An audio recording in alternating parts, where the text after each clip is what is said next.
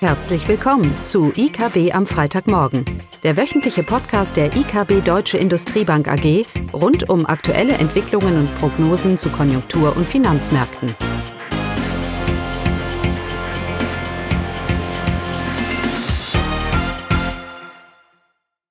Willkommen zu IKB am Freitagmorgen. Heute mit Klaus Bauchlicht und mir, Eugenia Wiebe. Was sind die Themen heute? Ja, die Themen sind China. Da kamen äh, Zahlen raus, über die wir uns ein bisschen unterhalten wollen, vor allem was sie auch für Deutschland bedeuten. Und dann wollen wir uns natürlich über die EZB ein bisschen unterhalten.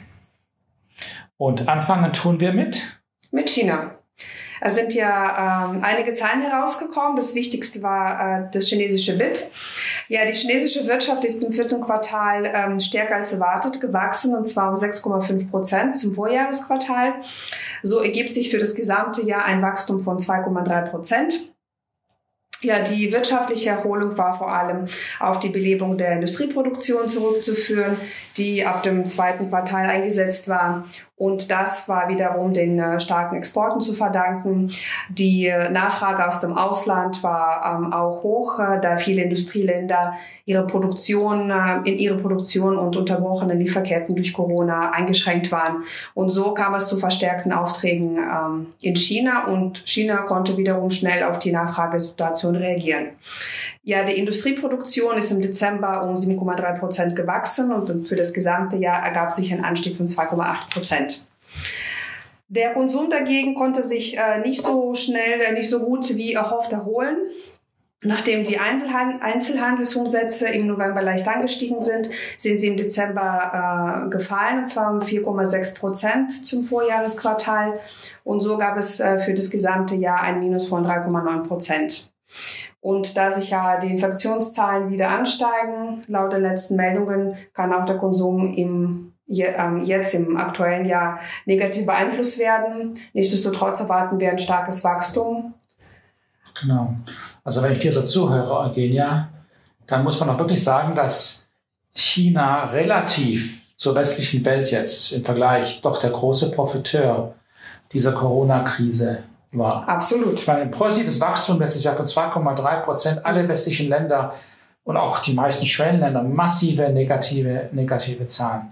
Und darum ist auch nicht überraschend, dass natürlich der, äh, die chinesische Währung so aufwertet. Und wir glauben auch, dass das sich mittelfristig äh, festigen wird, dass dieser, dass die chinesische Währung weiter aufwerten wird zum Dollar wie auch, wie auch zum Euro. Ähm, aber es ist natürlich auch eine wichtige Stütze für Deutschland. Äh, die deutsche Wirtschaft ist im vierten Quartal mit 0% gewachsen und ein, ein Faktor, der heraussteht, ist das verarbeitende Gewerbe, das ja noch relativ gut tut. Und du hast die Zahlen genannt von China.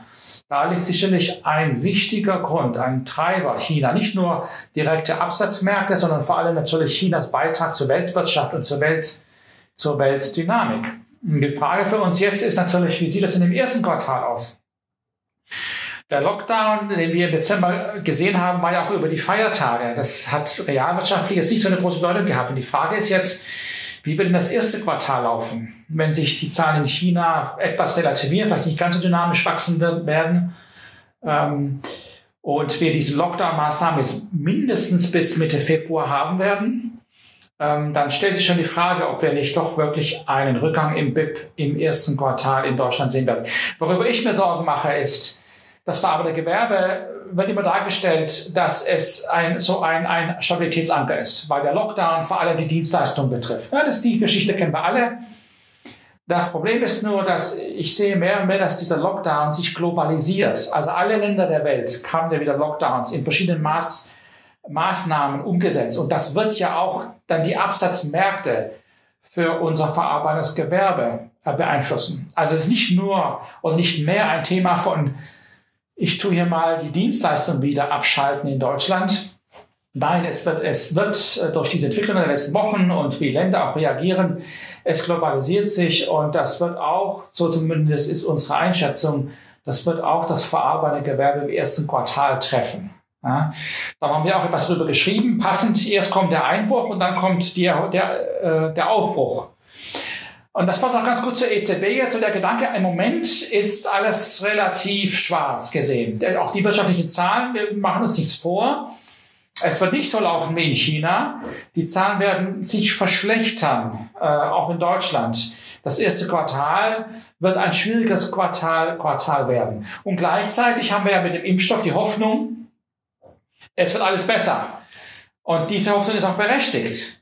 Äh, der Impfstoff zeigt seine, seine, seine Wirkung so eine Frage, wann jetzt, ob das jetzt im zweiten Quartal schon sein wird oder ob es eher in der zweiten Jahreshälfte sein wird. Aber dass dieser Aufschwung kommt, dass diese Normalisierung kommt und dass damit eine auch global eine deutliche Aufholstimmung äh, äh, und Dynamik kommen wird, davon gehe ich nicht weg. Äh, das ist auch die Grundlage für unsere Wachstumsprognose für Deutschland. Wo liegt die? Wir sind bei 4,5. Für, für dieses Jahr liegen wir ja am oberen Rand. Äh, und das ist sicherlich auch ein Grund, weil wir eben sehen, nein, äh, diese Konjunktur wird sich nicht nur erholen, sondern werden auch global deutliche Aufholeffekte hier sehen werden. Wir werden eine synchrone Erholung, Aufholung in der Weltwirtschaft sehen. Und das wird vor allem Deutschland hier mit dem hohen Offenheitsgrad doch sehr, sehr, äh, sehr, sehr stützen. Und das ist auch das Bild für die Eurozone insgesamt. Äh, das wir haben. Darum tue ich mir weiterhin schwer, dass die EZB, ja, es gibt Risiken und wir wissen nicht, was Sache ist, aber ich kann eine Geldpolitik doch nicht steuern auf Grundlage von dem, was aktuell die Situation ist. Denn ich, ich kann ja frühestens in 12 bis 18 Monaten einen Einfluss auf die Wirtschaft ausüben, so zumindest mal die klassische Volkswirtschaft, gegeben dem Transmissionsmechanismus. Das heißt, entscheidend ist nicht, was jetzt passiert, entscheidend ist, wo stehe ich in 2022. Und ich kann argumentieren, dass wir uns schneller oder weniger schnell erholen, aber dass wir uns erholen, dass wir eine Konjunktur und auch einen Inflationsausblick haben, der deutlich anders ist zu dem, wo wir aktuell sind, davon gehe ich nicht weg. Ich denke, das ist auch eine Annahme, die relativ robust ist, wo die meisten Volkswirte es teilen würden. Ähm, und auch die Impfkampagnen, die jetzt anlaufen werden, das auch unterstützen werden. Und ja, sie läuft langsam an, die Impfkampagne auch in Deutschland, aber wir werden schon eine gewisse exponentielle Dynamik hier sehen. Davon bin ich, äh, davon bin ich überzeugt. Mehr Impfstoffe kommen, werden zugelassen, kommen online, Produktionskapazitäten werden ausgeweitet. Das wird eine Dynamik annehmen. Und ich glaube, wir werden eher früher als später die positiven Effekte in, in, in den Volkswirtschaften hier, hier sehen. Und von daher bleiben wir auch bei der Einschätzung, dass auf Grundlage dieser Inflation, die sich relativiert, wir erwarten jetzt keinen massiven Inflationsanstieg, aber von dem minus 0,3, wo wir jetzt sind, werden wir uns verabschieden. Jetzt kann man argumentieren, wie nachhaltig wird der Anstieg sein. Da gibt es im Moment viele unterschiedliche Meinungen, dass vielleicht doch mittelfristig eine höhere Inflation sehen werden, demografische Entwicklungen, auch die EZB, die einfach nicht mehr, die einfach nicht in der Lage sein wird, einen Inflationsschub äh, relativ schnell zu verhindern. Dafür ist viel zu viel Geld im System, so das Argument. Dafür sind die Zinsen auch viel zu niedrig und müssen nicht bleiben wegen den Schuldenquoten. Die EZB hat ja gar nicht den Spielraum, hier kurzfristig einen Inflationsanstieg Anstieg zu verhindern. Was heißt das? Das heißt, dass Bundrenditen, Entschuldigung, bei minus 0,5, wo sie sind, zehn Jahre, einfach keinen Sinn machen. Und diese, diese Zinskurve wird komplett manipuliert von der EZB. Am kurzen Ende durch die negativen Zinsen, am langen Ende durch das PEP-Programm wird alles aufgepeppt. Ja. Aber dieses Programm läuft als aktueller Stand 2022 aus. Die Frage uns ist jetzt, wird die EZB den Raum haben, dieses Programm zu erweitern damit sie weiterhin den, den Deckel auf das lange Ende der Zinskurve haben kann. Und das glaube ich halt nicht. Mit der Normalisierung der Konjunktur wird die EZB nicht ihr Aufkaufprogramm ausfallen können nächstes Jahr. Sie wird sicherlich das Inflationsziel so ein bisschen vielleicht anpassen, neu definieren, damit sie etwas Raum bekommt, einen Inflationsanstieg zuzulassen, ohne ihre Glaubwürdigkeit anzugreifen. Das ist ja das Thema rund um diese durchschnittliche Inflation. Ich lasse die Inflation ansteigen, weil ich habe meinen Fokus auf die durchschnittliche Inflation, ja, wie es die FED angekündigt hat. Da versucht man glaubwürdig zu bleiben, auch wenn die Inflation deutlich ansteigt, weil man eigentlich kurzfristig gar nichts anderes machen, machen kann. Ein gutes Gesicht bei einem bösen Spiel, oder wie heißt dieses, diese, gibt so ein Sprichwort, gute Miene für böses Spiel, ja. Naja. Das mag auch nicht alles verkehrt sein, was die EZB macht. Wir waren immer äh, in dem Camp, wo gesagt hat, diese Geldpolitik ist notwendig, damit die Euro-Staaten ähm, ihre Schuldentragfähigkeit ge ge gesichert ist. Nur äh, das, und ich mache jetzt auch kein Plädoyer, dass wir hier eine, eine, eine irgendwann eine, eine kurzfristige äh, Wende sehen werden, negativen Zinsen. Nein, die negativen Zinsen werden noch lange bleiben am kurzen Ende. Und die, EZB, die, die Argumente für die EZB werden da nicht ausgehen. Eine Nachhaltigkeit, Inflationsanstieg und so weiter. Aber was ich argumentiere, ist, dass dieses PEP-Programm das mehr und mehr den Deckel am langen Ende draufhält, dass das nicht äh, anhand der Konjunkturentwicklung nicht erweitert werden kann. Das, äh, dafür gibt es kein Argument. Und dass äh, hier äh, wir eine Korrektur am langen Ende der Zinskurve erwarten. Fundamental, aber das Fundamentale wird sich ja nur zeigen, wenn die EZB es, es zulässt. Und ich glaube, da wird ihr der Raum mehr und mehr durch die Konjunkturerholung, die wir erwarten, genommen werden. Also es bleibt sicherlich sehr, sehr spannend, in den vielleicht nicht kurzfristig, weil da wird sich das Bild weiter eintrüben, aber wenn ich mal so jetzt vier, fünf Monate vorausschaue, dann wird es richtig spannend werden. Dieses Spannungsumfeld zwischen einem Aufkaufprogramm, das ich noch laufen habe, zwischen niedrigen Zinsen, die ich eigentlich brauche, und einer Konjunktur und Inflation, die sich, die sich auch normalisiert. In diesem Spannungsumfeld wird sich die EZB finden. Und wie gesagt, wir gehen davon aus, dass wir eine gewisse Normalisierung am langen Ende der Zinskurve sehen werden. Reale Zinsen werden allerdings weiter fallen, weil wir nicht davon ausgehen, dass die nominalen Zinsen auch nur ansatzweise so ansteigen werden, wie es die Inflation tun wird. Ganz klar. Genau. Und am Montag? Genau, am Montag kommt der EFO und auch die Fed-Sitzung.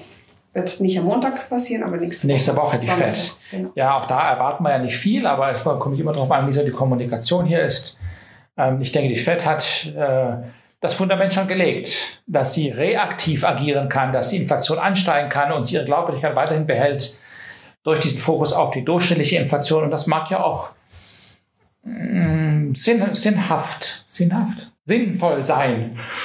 Ähm, ähm, das wurde ja auch, ähm, wird ja auch gerade diskutiert innerhalb des, e der, der strategischen Review der, äh, der EZB. Aber kurzfristig werden sich die Zahlen eher eintrieben, obwohl die grundsätzliche mittelfristige Ausblick immer positiver wird auf Grundlage der Impfentwicklung. In diesem Spannungsumfeld sind wir im, im Moment. Und es ist wichtig, einfach nach vorne zu schauen und nicht die Zukunft auf Grundlage von aktuellen Daten zu beurteilen. Das wäre doch jetzt fatal. Das war's dann. So ist für das. diese Woche. Dann ein schönes Wochenende. Tschüss. Tschüss. Das war das wöchentliche IKB am Freitagmorgen. Sie wollen immer über neue Ausgaben informiert bleiben? Dann direkt den Podcast abonnieren. Oder besuchen Sie uns unter www.ikb-blog.de slash podcast.